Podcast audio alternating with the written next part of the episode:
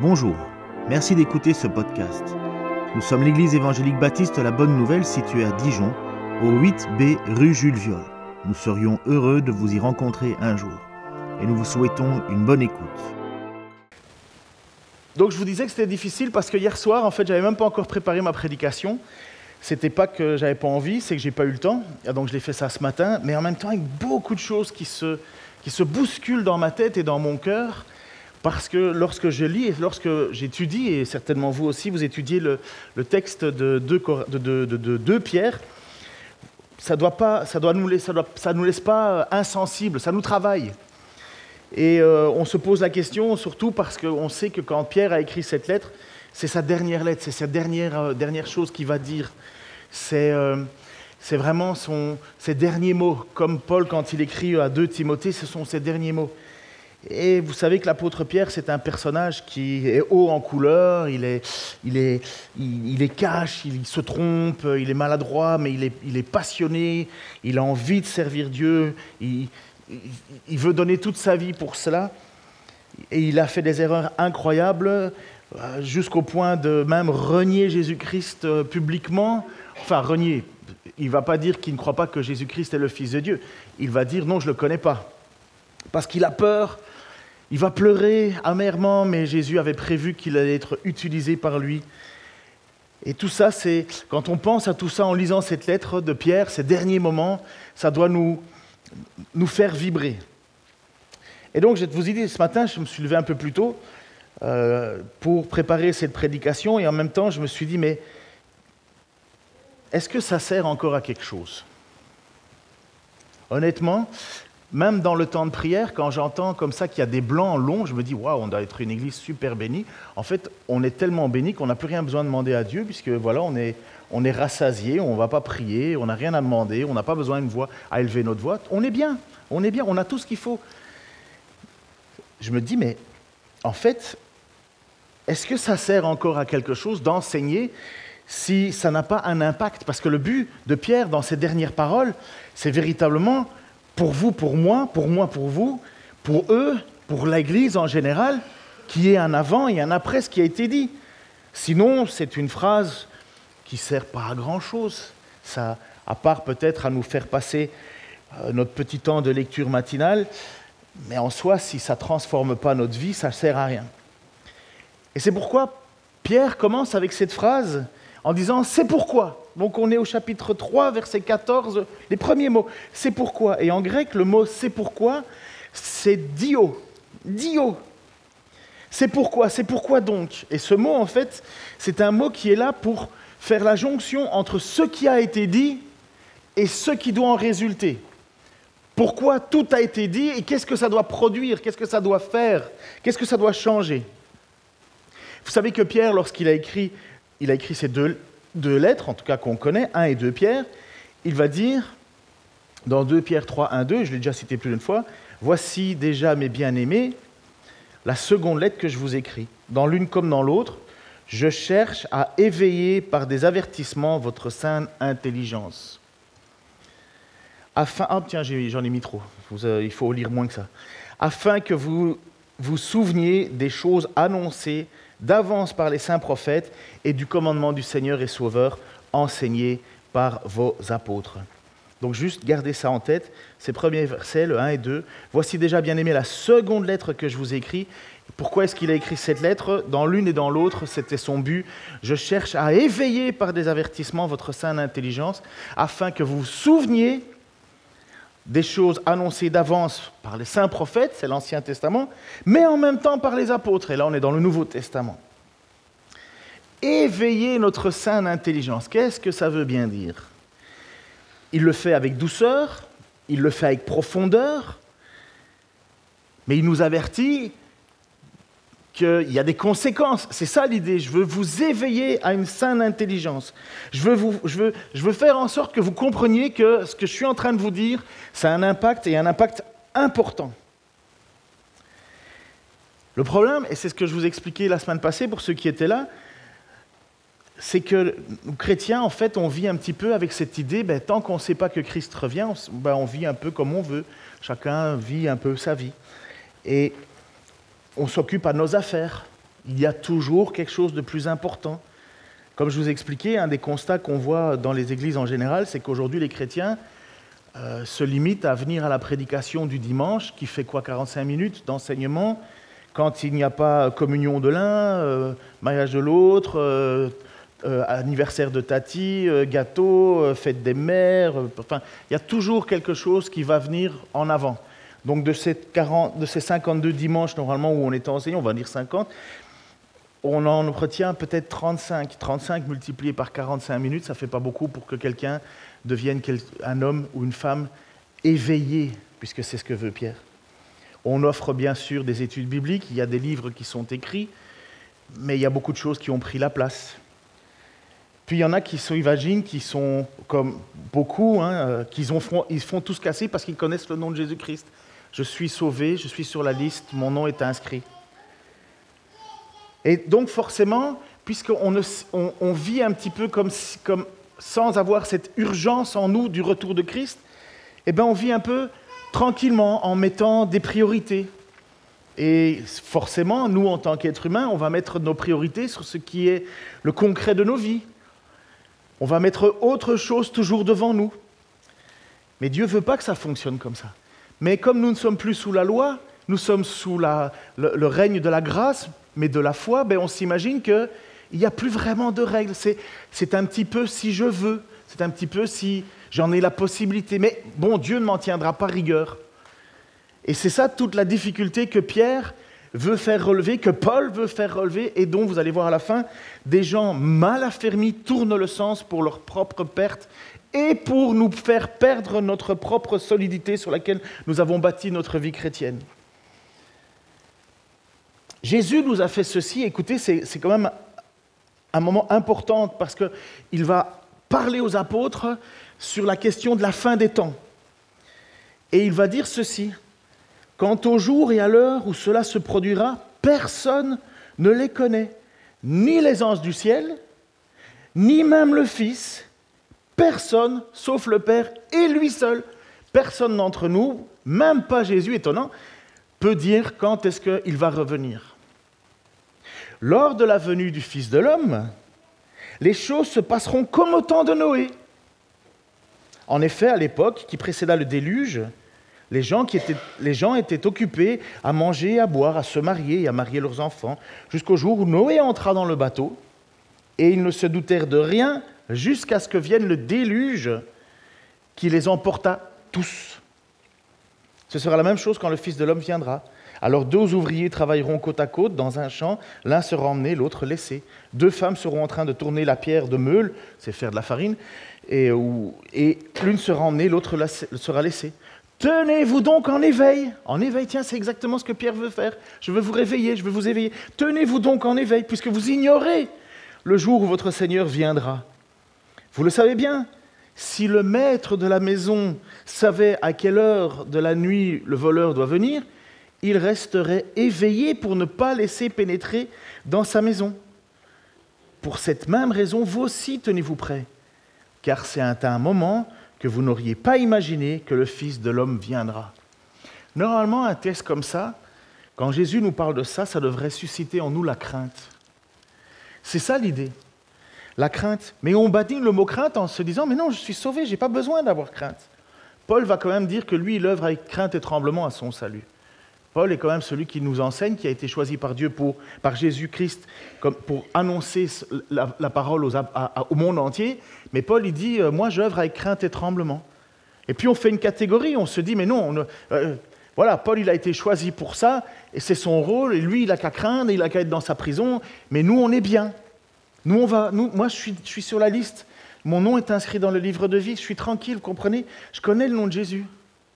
Mais ce n'est pas à ça que les textes nous parlent. Les textes nous font comprendre qu'on ne sait pas quand Jésus va venir et on va être occupé à quoi? Quand il va venir Si ce matin, en ce moment même, Christ revient, je parle pour l'Église entière, il va en trouver certains sur un terrain de foot, il va en trouver certains dans une, dans une activité qu'il aurait pu programmer à un autre moment.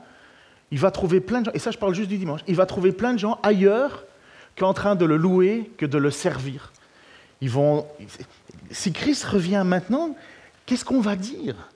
Et puis, il va certainement, comme nous tous, on va, et comme moi aussi en premier, hein, on va être là, et il va ouvrir un livre, parce que le livre n'est pas encore ouvert, il va ouvrir un livre avec tout ce qu'on aura fait pour Dieu, ou pas. Et souvent, c'est ça qu'on se trompe, et moi en premier, c'est qu'on pense que si je fais des bonnes choses, on est retombé un peu dans cette mentalité de l'œuvre, si je fais des bonnes choses, c'est bien. Sauf que l'Écriture nous dit, oui, mais les bonnes choses que tu n'as pas faites et que tu aurais pu faire, c'est pas bien. Et bien souvent, on est dans le contentement, on se contente d'une vie où finalement nous ne sommes pas à 100% pour Dieu, mais nous plaçons Dieu dans le temps qui nous reste. Et c'est ça que Pierre veut nous faire comprendre.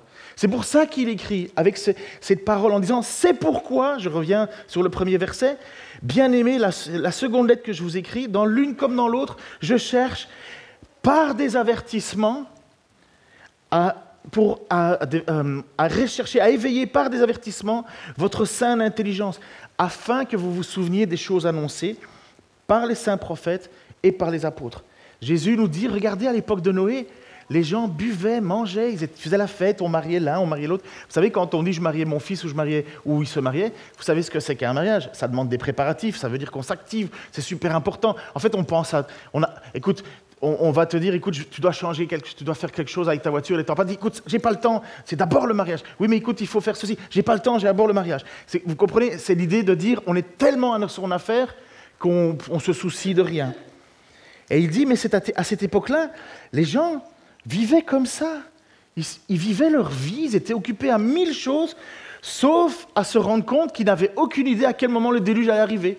Ah, ils étaient prévenus pourtant. Il y avait un gars qui était en train de construire une grande arche dans le désert. C'était un, lieu désertique. Et les gens disaient, mais il ne l'a pas fait en un jour. Hein. Ça a mis du temps. Et en attendant, qu'est-ce qu'il était en train de faire, euh, Noé, à ce moment-là? Il était comme un prophète en disant, préparez-vous, changez, préparez-vous, changez. Combien de personnes sont rentrées dans l'arche finalement? Combien de personnes étaient prêtes au moment où Dieu lui-même, parce que c'est le texte que dit, c'est que, le texte, si vous lisez bien, le texte dit que c'est Dieu qui ferma la porte. Combien de personnes étaient prêtes? Le texte nous dit seulement huit sont rentrés dedans. Huit. Et Jésus, de sa bouche lui-même, qui dit, moi je ne sais pas quand je reviendrai, mais le Dieu a prévu. Il est en train de nous citer ce passage-là pour nous dire, mais vous aussi, il parle à ses apôtres là, il dit, mais vous aussi faites attention, parce que vous ne savez pas quand je vais revenir. Mais le jour où je viendrai, ça sera comme au temps de Noé. Au moment où le déluge va arriver. Et Pierre nous a parlé de ce déluge. L'apôtre Pierre nous a dit que le déluge allait arriver comme autrefois, mais ça ne sera plus avec de l'eau qui va juger la terre, mais ça sera avec le feu. Et il utilise cet, exemple pour nous dire, pour nous rappeler ce que les prophètes ont annoncé, mais ce que les saints apôtres ont annoncé aussi. Et quand Jésus va revenir, qu'est-ce qui va se passer? Où et à quoi serons-nous occupés? Qu'est-ce qui aura pris la première place dans notre esprit, dans notre cœur, dans notre, dans notre, dans, notre vie en tant que sauvés? Il y aura deux ouvriers qui travailleront. Il y en a un qui sera côte à côte. L'un sera emmené, l'autre sera laissé. Et vous savez, j'ai vécu comme ça, et vous aussi certainement. Mais on se dit, ben moi je suis celui qui va être emmené, je connais le nom de Jésus. C'est bon. J'ai mon assurance tout risque. Moi, je pense qu'on ne peut pas parler comme ça parce que c'est une arrogance. J'ai l'assurance de mon salut, mais mon salut ne dépend. Mon, salut est certifié par Christ. Moi, ce que j'ai à faire, c'est de m'accrocher au Seigneur, de ne jamais renier son nom, de toujours regarder au Sauveur. Mais je ne peux pas dire, voilà, c'est fait. Euh, moi, je me souviens qu'à 20 ans, j'ai donné ma vie, j'étais dans la drogue, il y a eu une conversion, et puis maintenant, je suis plus dans la drogue. En plus, je suis pasteur, tu comprends je... Non, Paul, il va dire, euh, moi, euh, j'estime pas avoir gagné le prix. Pourtant, s'il y en a bien un qui, pour moi, à mes yeux, devrait avoir gagné le prix, c'est Paul. Et dans Philippiens, il dit, non, non, mais oubliant ce qui est en arrière, je regarde vers ce qui est en avant, afin que la couronne me soit donnée. Et ce que Paul dit, s'il le dit lui, à plus forte raison, moi ou nous, ça doit nous interpeller. Est-ce que nous, on est en train de regarder plus en arrière à ce que l'on a fait, ou est-ce qu'on est en train de regarder en avant à ce que nous devons encore faire? Le Fils de l'homme, quand le Fils de l'homme va venir, il est dit que les gens étaient occupés à manger, à boire, à vivre leur vie. Les pasteurs, les anciens, les évangélistes, parce que pasteur ancien c'est la même chose, les évangélistes, les prophètes, enfin tous ceux qui ont la tâche de proclamer la parole sont tenus d'annoncer cette réalité. Préparez-vous, soyez prêts. Et c'est ce que Pierre fait dans sa dernière lettre. Et c'est quoi être prêt? Comment est-ce qu'on est prêt? Parce que c'est ça un peu l'idée. Comment est-ce qu'on est prêt? On nous, a, on nous a enseigné que voilà, tu es sauvé par, parce que tu as déclaré que Jésus-Christ est le Fils de Dieu et que, euh, qu'il est ton Messie et que tu as cru euh, qu'il était mort et ressuscité. Voilà, tu, tu as la bonne formule magique. C'est bon, je suis tranquille. Pierre, il va dire autre chose. Il va dire voilà, dans l'Église, puisqu'il parle à des élus, il dit, c'est vrai qu'on vous embête à l'extérieur en vous disant, mais Christ n'est pas encore revenu, ça fait longtemps. Il dit, mais oui, mais Dieu est patient. Et Dieu n'est pas encore revenu, pourquoi? Parce qu'il ne veut pas en perdre un seul. Et il parle de qui? Il parle des gens dans l'Église, aux élus. Il ne parle pas des gens de dehors, ça ne veut pas dire que ça les exclut, mais il parle aux gens de dehors, de l'intérieur, ceux qui professent une foi, mais qui, en, en particulier, ne sont pas prêts. Ils ne sont pas prêts. Ils connaissent la formule magique, mais ils ne sont pas prêts. Et c'est pour ça que Pierre va insister aux gens à qui il a enseigné, puisqu'il ne parle pas à des non-croyants. Il va le dire, verset 3, 14, 15. C'est pourquoi, mes chers amis, dans cette attente, tu peux mettre le, le, 3, 14, 15, s'il te plaît C'est pourquoi, encore un peu plus, voilà. C'est pourquoi, merci. C'est pourquoi, dans cette attente, faites tous vos efforts pour que Dieu vous trouve pur et irréprochable à ses yeux dans la paix qu'il donne. Comprenez bien que la patience du Seigneur est le salut des hommes. Il faut bien comprendre que cette patience, souvent, on a dit, ben, ça c'est pour ceux qui ne sont pas encore sauvés, c'est pour ceux du dehors. Le texte ne dit pas ça. Le texte ne dit pas ça. Il n'exclut pas ceux du dehors, mais il parle aux gens de l'intérieur.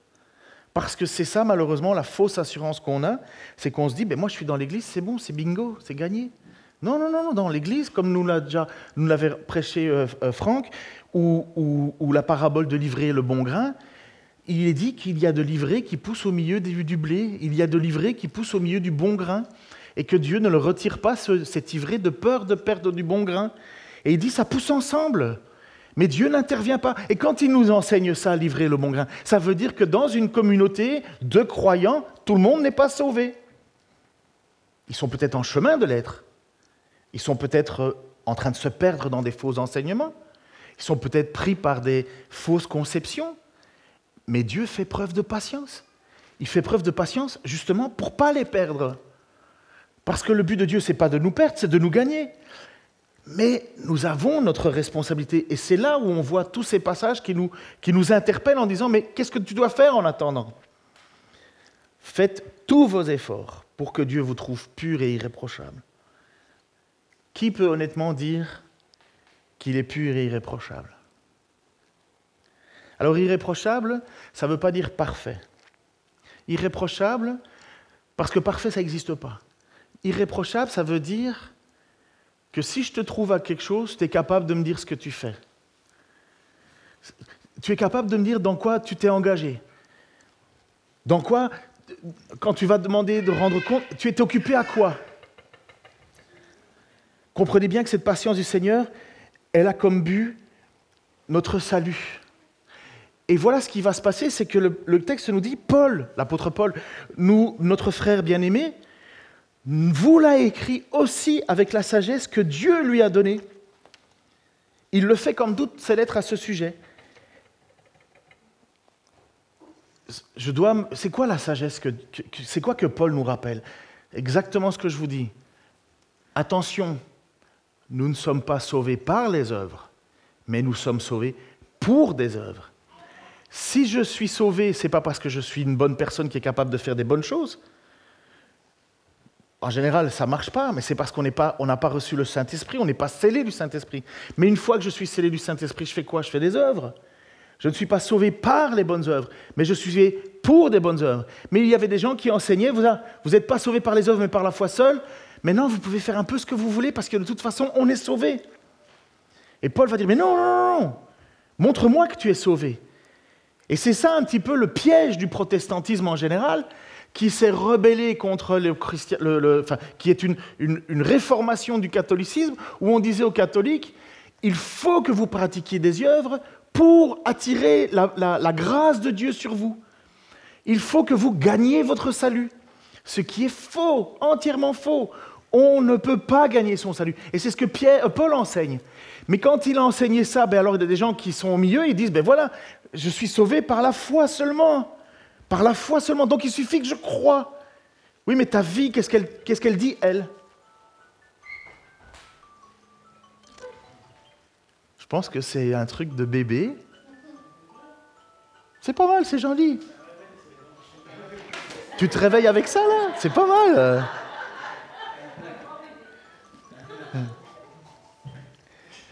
Ah non, mais moi, ça me fait plaisir. Hein.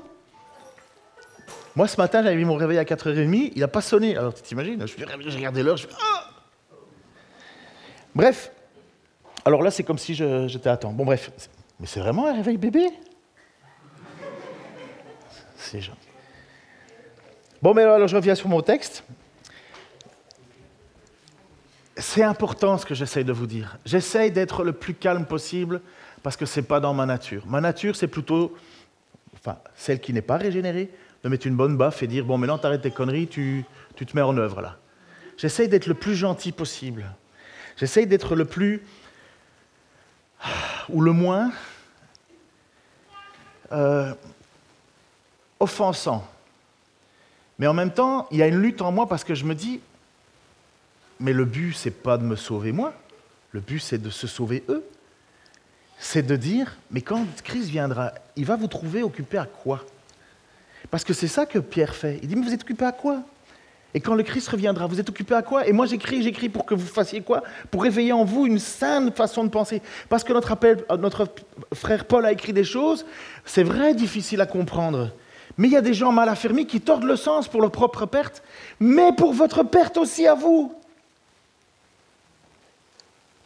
Et pourquoi Et qu'est-ce qu'ils disent? Mais vous êtes sauvés par les œuvres, vous n'êtes pas sauvés par les œuvres, donc vous êtes sauvés par la foi. Ah, donc il suffit que je connaisse quelque chose. Mais oui, donc je suis sauvé. Ah, ah, ah, montre-moi que tu es sauvé.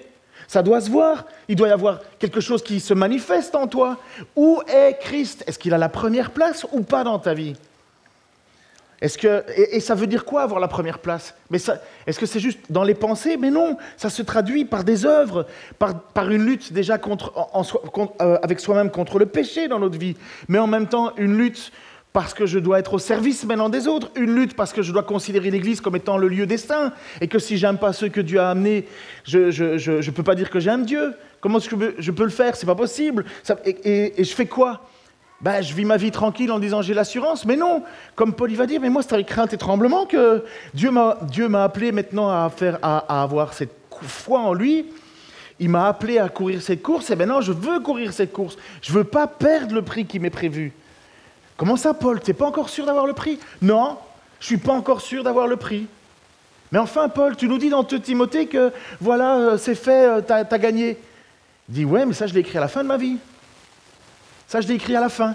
Parce que moi, Ken Taylor, je ne sais pas, moi, si pour mes 55 ans, il ne me viendrait pas l'idée idiote de tout abandonner, de dire, moi, je ne crois plus que Jésus-Christ est le Fils de Dieu.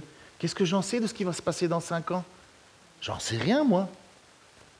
Mais des histoires comme ça, peut-être autour de vous, vous en avez connu. Des gens qui, à un certain moment, abandonnent tout.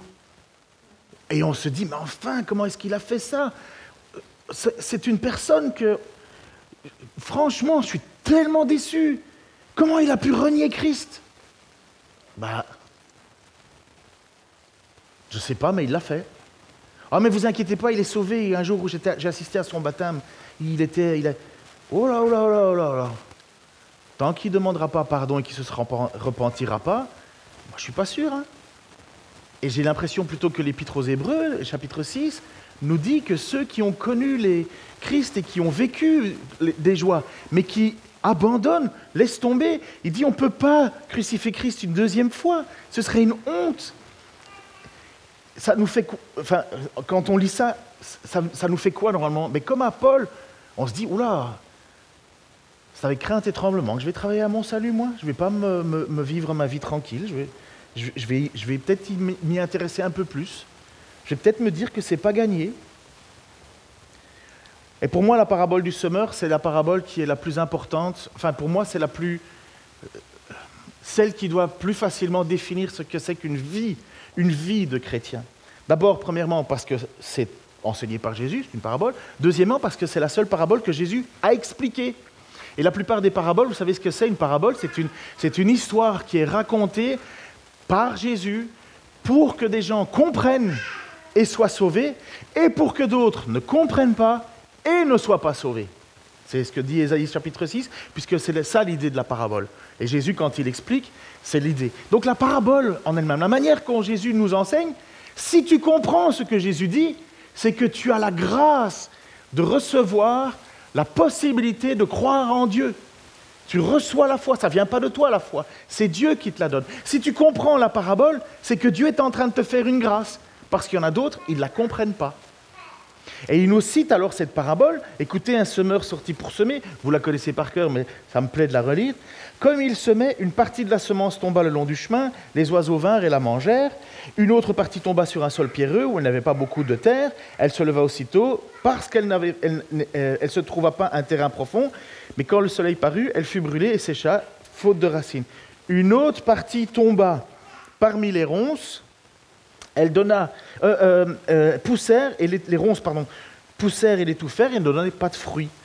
Une autre partie tomba dans la bonne terre, elle donna du fruit qui montait, se développait, avec un rapport de 30 pour 1, 60 pour 1 ou 100 pour 1. Vous connaissez l'idée du rapport pour 1 Si je dépose une, une graine, il y en a certains qui vont pousser et me donner 30 graines à la suite, à la récolte.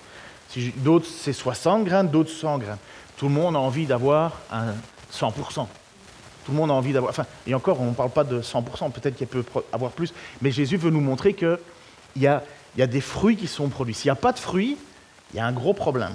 En fait, s'il n'y a pas de fruits, c'est que soit la semence n'a pas été placée, parce que le diable a interdit, enfin le volé, pardon, soit parce que la plante est tombée au milieu des ronces, soit parce que la plante est tombée au milieu des, roches et ça n'a pas porté de fruits. Donc là, pas sauvé, pas sauvé. Pourtant, il y a quelque chose qui s'est passé dans les deux terres. Il y a quelque chose qui est poussé, vous voyez bien. Une autre tomba au sol pierreux où elle n'avait pas beaucoup de racines. Elle le va aussitôt. Il y a quelque chose qui a pris. Il y a, quelque chose qui a pris. Comparé à quelque chose qui n'a pas pris au milieu du chemin, là où les oiseaux viennent et mangent. Il y a quelque chose qui s'est passé. On a vu quelque chose en lui ou en elle. Mais pouf, ça a disparu. Même chose au milieu des ronces. On a vu quelque chose, mais bouf, ça a disparu. Et c'est l'idée de quoi? C'est l'idée de la persévérance. C'est ça que Christ est en train de dire. C'est pas que, voilà, tu entendu la parole, oui, je crois que Jésus est sauveur. Euh, voilà, tu as dit la prière, c'était sauvé. Bingo euh, Moi, j'ai l'impression que la, parabole du sommeur me dit non, attends. Attends. On va voir à travers les épreuves. Et toute la lettre de Pierre, c'est ça. C'est l'idée que les épreuves prouvent notre foi. Et mieux, les épreuves solidifient notre foi. Foi qui vaut quoi? Le salut. C'est pas parce que tu as la foi que tu es sauvé, c'est parce que tu as la foi qui résiste aux épreuves que tu es sauvé. Vous savez, la foi, c'est une certitude des choses qu'on ne voit pas. Les, démons, ils disent que Jésus existe. Hein. Je vous l'ai déjà dit, c'est parce que Jacques, moi ça m'a toujours frappé, tu dis que Dieu existe, très bien, les démons le font aussi. Sous-entendu, bon, super. Tu peux même mettre un autocollant à l'arrière de ta voiture en disant je suis chrétien.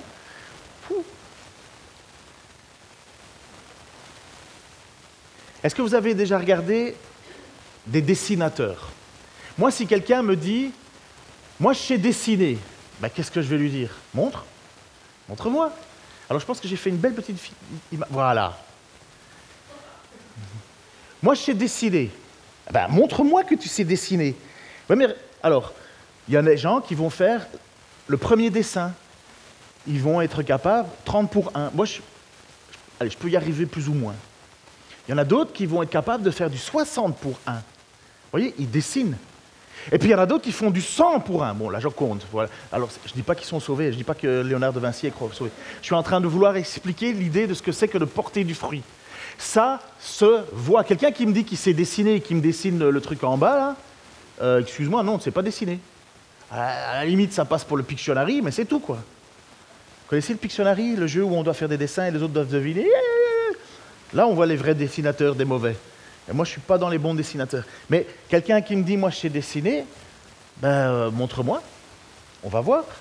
Ça va se voir. Ça va être évident. Le problème, c'est que ça fait maintenant 10 ans, non, ça fait 30 ans que je suis dans le ministère. J'ai été sauvé par Dieu de, la drogue dans laquelle j'étais. Dieu m'a amené à la conversion, je me suis converti, j'ai travaillé encore 5 ans pour la police. Après ça, j'ai quitté, j'ai fait mes études à l'Institut biblique. De là, je pensais être missionnaire en Afrique, bah, Dieu a tout changé les plans. Je suis parti au Québec, j'ai servi pendant 10 ans au Québec. Et puis maintenant, ça va faire. Euh, ah ouais, ça fait officiellement 10 ans qu'on est là Ah ouais, déjà Cool. Ça ferait 10 ans qu'on est ici. Donc, je pense avoir, je ne suis pas un grand spécialiste, mais je pense avoir une petite expérience et d'avoir vu des gens autour de moi et être capable de dire tiens, ça c'est un chrétien, un chrétien, quelqu'un qui dit qu'il connaît Christ et lui il en produit 30, j'en vois d'autres qui en produisent 60 et puis j'en vois d'autres qui en produisent 100. Je, le vois les fruits, mais il y en a d'autres, ils dessinent toujours aussi mal. Hein. Je ne vois aucun fruit dans leur vie. Vous savez, c'est ça l'idée de ce que Jésus dit dans sa parabole. Oui, il y a des bonnes terres. Oui, il y a certains chrétiens, de, frères et de sœurs, qui, ont entendu le message et ça les a travaillés. Mais ils ne vont pas donner beaucoup. Quand ils donnent 30 points, ils sont au maximum. Et c'est indéniable qu'ils font quelque chose il y a eu une transformation, parce qu'avant ils savaient mal dessiner, mais maintenant il y a quelque chose qui a transformé en eux. Il y en a d'autres, tu les as vus grandir, tu les vois plus pendant 5-6 ans, 5-6 ans après tu les vois, et tu, leur demandes comment ils vont, et c'est manifeste. Ils ont grandi, ils sont devenus, sont devenus beaucoup plus matures, ils continuent à lutter, mais tu, es juste émerveillé de voir ce que Dieu a fait dans leur vie. Et puis tu en as d'autres, tu n'as même pas besoin d'aller les voir, tu l'entends. Tu dis, waouh, t'as vu tout ce qu'il fait Des gens qui se mettent à, être. C'est quoi l'idée euh, C'est être au service des autres. Hein. c'est ça l'idée, ils sont au service des autres. Après, j'en ai d'autres, quand je vais les voir et qui dessinent toujours aussi mal, c'est les champions de l'excuse. Ils peuvent me sortir des excuses comme toujours.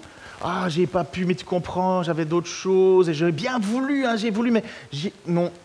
Les excuses, moi personnellement, hein, sortir, je peux en sortir aussi. Mais ce qui m'intéresse, c'est de savoir ce que Dieu lui attend, ce que Dieu lui veut. Si on ne voit pas, si on voit pas de progression, c'est que tu n'es pas dessinateur. Si on ne voit pas de fruits, c'est que tu n'es pas chrétien. Si on ne voit pas de fruits d'œuvres, c'est que tu n'es pas sauvé.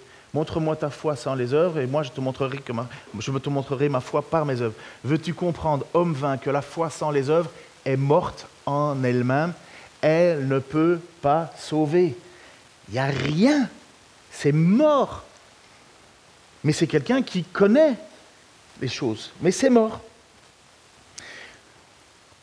Il y aura toujours des, enseignements, je pense que tu peux mettre l'image suivante, il y aura toujours des enseignements qui, des enseignants qui vont dire des âneries. Franchement, c'est, enfin, pour celui qui a un tout petit peu de connaissance biblique, qui au moins euh, une connaissance de base, avoir lu la Bible du début à la fin. Enfin, pour certains, c'est le monde, mais honnêtement, c'est facile. Et Rien qu'en faisant ça, vous pouvez déjà voir qui dit des âneries et qui dit pas des âneries. Et Paul a écrit des choses qui sont compliquées à comprendre. Et il y a des gens qui prennent ces passages compliqués et tournent le sens. Quand je suis arrivé dans cette église, il y a dix ans, j'étais stupéfait qu'il y avait un homme qui n'avait aucune connaissance biblique, si ce n'est que lire un, lire un ou deux livres, mais je veux dire, aucune formation, rien, dont son attitude était mais véritablement très reprochable, et il enseignait l'Église sur le livre de l'Apocalypse. Je me suis dit, ouh, champion. Mais il ne faut pas s'étonner que si on laisse dire des gens des âneries, et si on laisse aux gens dire des âneries, il ne faut pas s'étonner que l'Église aille mal. Hein. Mais c'est ça qui se passe. Il y a des gens mal affermis. Ça ne veut pas dire qu'ils ne connaissent, ça veut pas dire qu'ils sont contre. C'est pire c'est que c'est exactement des gens qui ne devraient pas enseigner, mais qui enseignent. Comme Jacques dit, ne soyez pas nombreux à vouloir être enseignants parce que vous allez rendre doublement compte. Mais si on laisse des gens dire des âneries, nous, chrétiens, nous allons être mal affermis. Et c'est ce qui se passe, des gens mal affermis, euh, voilà, car il se trouve des passages difficiles à comprendre dont les personnes ignorantes et mal affermies déforment le sens, comme le font aussi pour leur propre ruine des autres textes de l'Écriture. Et quant à vous, mes chers amis, vous voilà prévenus, prenez garde de vous laisser entraîner par l'égarement de ces hommes vivant sans respect pour Dieu et de perdre, perdre la position solide. J'ai lu beaucoup, beaucoup, beaucoup de textes et parce que vous savez qu'il y, a, vraiment deux tendances dans le milieu euh, euh, chrétien, évangélique en général, mais chrétien. C'est soit tu crois à l'assurance du salut, ça veut dire tu ne peux pas perdre ton salut, soit tu, crois que tu peux perdre ton salut.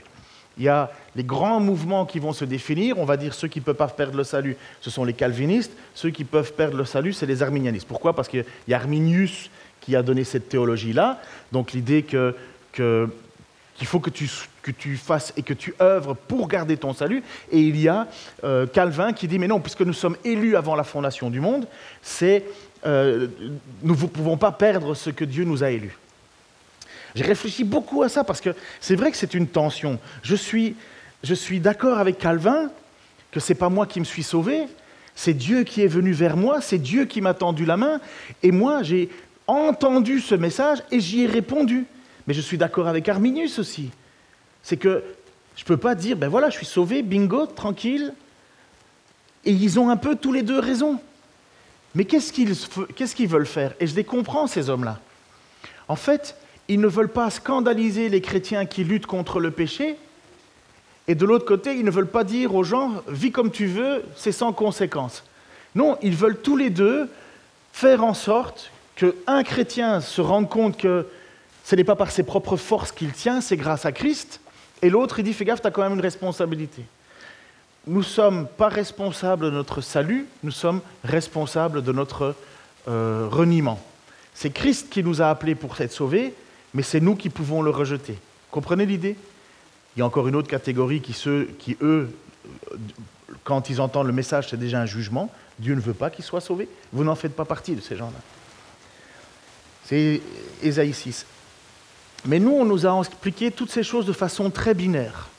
C'est, tu es sauvé par les, euh, tu es sauvé non pas par les œuvres, mais par la foi. Amen. Mais cette foi fait que tu n'es plus ce que tu étais, et maintenant tu vas produire du fruit, 30, 60, 100. Mais tu ne peux pas ne pas en produire. En fait, il doit y avoir une évidence du salut. Est-ce que tu vas en produire des fruits au début de ta vie? Oui, comme tout le monde. On va dévoir des gens super joyeux, ceci, cela. On ne sait pas définir ce qui est le, vrai chrétien du faux chrétien. Mais il va y avoir après ça les épreuves. Épreuves que Dieu nous laisse traverser. Et ces épreuves vont prouver la solidité de notre salut, la solidité de notre ancrage en lui. Et c'est Dieu qui permet ces épreuves. Parce que Dieu sait très bien que nous sommes sauvés par notre foi en lui, foi qu'il nous a donnée, mais que nous devons travailler. Comme Paul, il dit, moi j'œuvre, je travaille.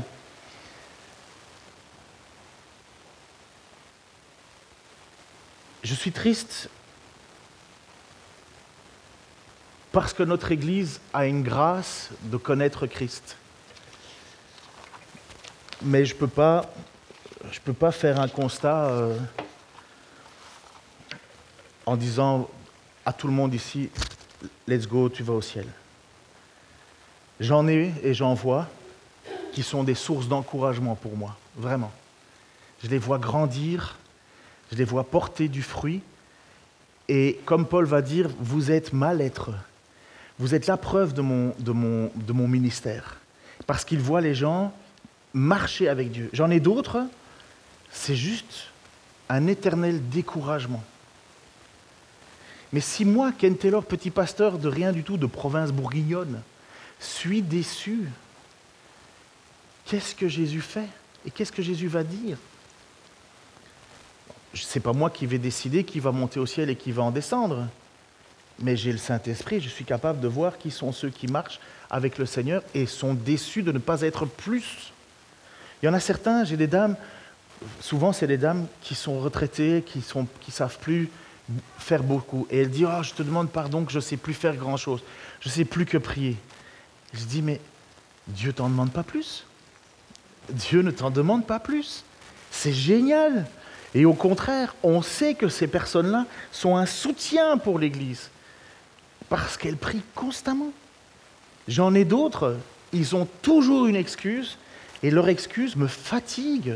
Et moi, dans ma tête, vous savez, c'est horrible ce que je vais dire, mais souvent je me dis, mais ce serait mieux de ne pas venir, je serais moins déçu. Tu serais mieux de ne pas dire que tu fais ceci, je serais moins déçu. Je préférerais alors à la limite, comme il avait dit euh, dans Pierre, hein, il dit, euh, il vaudrait mieux qu'il n'ait pas connu le chemin du salut, parce qu'ils sont comme des, chiens qui retournent dans l'eau. Il y en a certains, je me dis, mais arrête le cinéma, quoi. Te donne pas autant de peine, ça sert à rien. Arrête de trouver des excuses. Tu me fatigues, tu fatigues tout le monde. Mais Pierre dit, faites gaffe, vous ne savez pas quand Christ va revenir. Il vaudrait mieux que nous fassions tous nos efforts, que nous œuvrions fortement dans la connaissance et que nous grandissions dans la connaissance et dans la grâce. En dix ans, il y en a certains, je ne les ai jamais vus à une étude biblique. Ce n'est pas qu'ils n'ont pas le temps.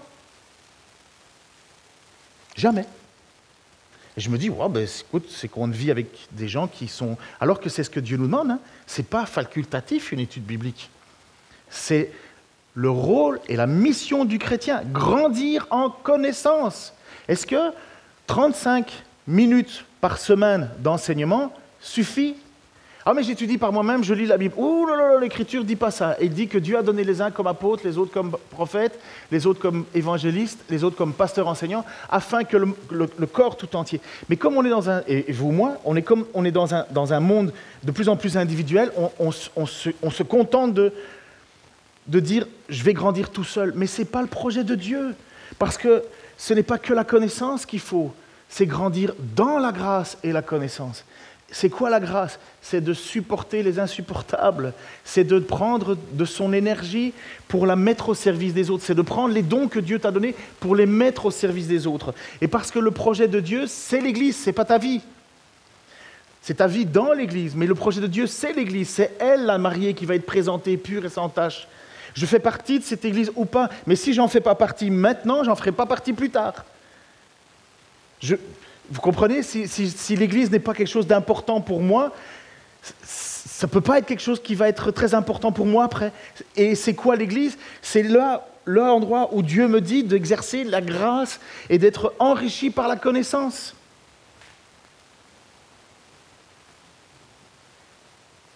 Qu'est-ce que tu veux être dans ta vie? Moi, je, te pose cette même question que je me pose à moi. Je vous ai dit, hein, c'est solennel, j'essaie d'être super gentil. D'habitude, je ne suis pas comme ça. Mais j'espère que vous faites exactement ce que David dit devant Dieu. Sonde-moi, ô Dieu, et pénètre mon cœur. Examine-moi et pénètre les pensées qui me bouleversent. Considère si je suis sur le chemin du mal et dirige-moi vers le chemin de l'éternité. Sous-entendu, il est en train de dire, David, dans ce texte, fais-moi un, un check-up Dis-moi où tu penses que j'en suis. Et est-ce que vous avez déjà fait ça dans votre vie chrétienne? Aller voir un frère ou une sœur? Moi, ça m'arrive régulièrement. Et lui dire Qu'est-ce que tu penses de ma vie chrétienne? Qu'est-ce que je devrais changer? Je ne prends pas des gens qui savent que je sais qu'ils ne m'aiment pas. Hein. Eux, ils vont se faire. Euh, non, je prends des gens qui sont des gens sérieux.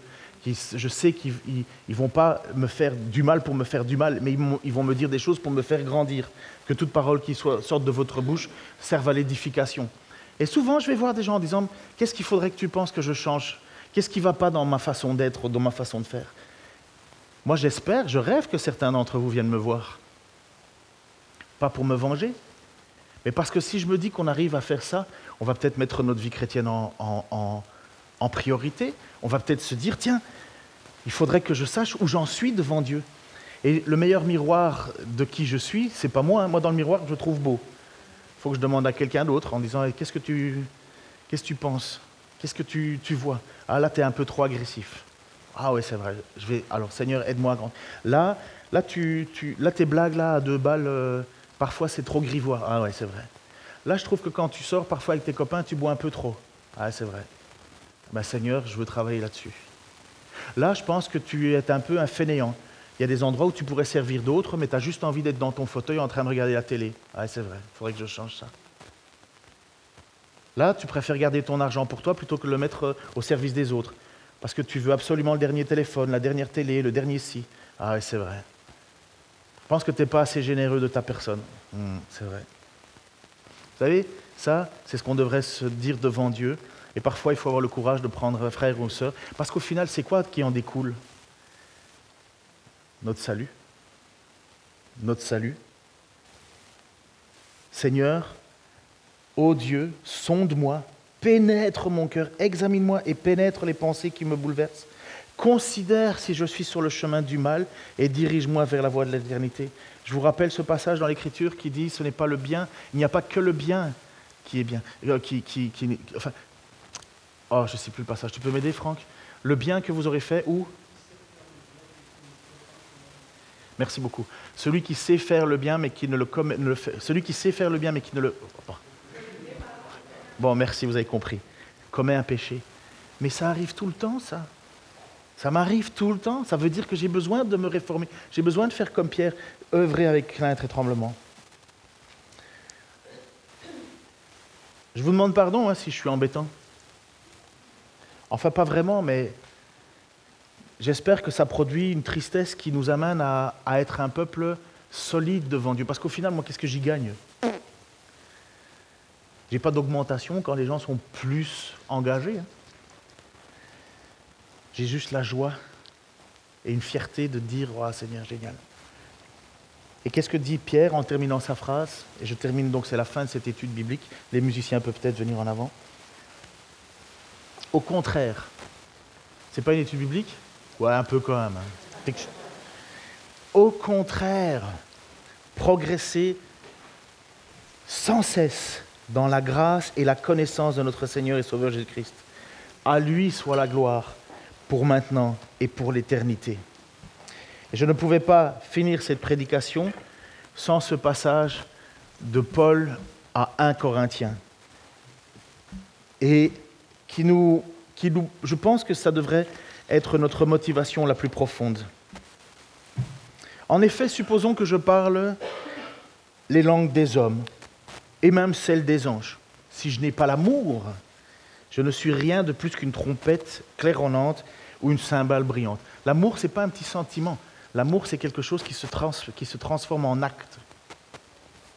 Je ne suis rien qu'une trompette ou une claironnante ou une cymbale bruyante. Supposons que j'ai le don de prophétie et que je comprenne tous les secrets et que je possède toute la connaissance. Supposons que j'ai dans toute sa plénitude la foi qui peut transporter les montagnes. Si j'ai pas l'amour, ça sert à rien. Je ne suis rien. Si même je sacrifiais tous mes biens, jusqu'à ma vie pour aider les autres, au point de pouvoir m'en vanter. C'est ça le problème. si je n'ai pas l'amour, cela ne me sert de rien. Comprenez Paul qui dit, c'est peanuts ou cacahuètes, pour ceux qui ne savent pas dire peanuts. L'amour est patient. Il est plein de bonté. L'amour. Il n'est pas envieux. Il ne cherche pas à se faire valoir. Il ne s'enfle pas d'orgueil.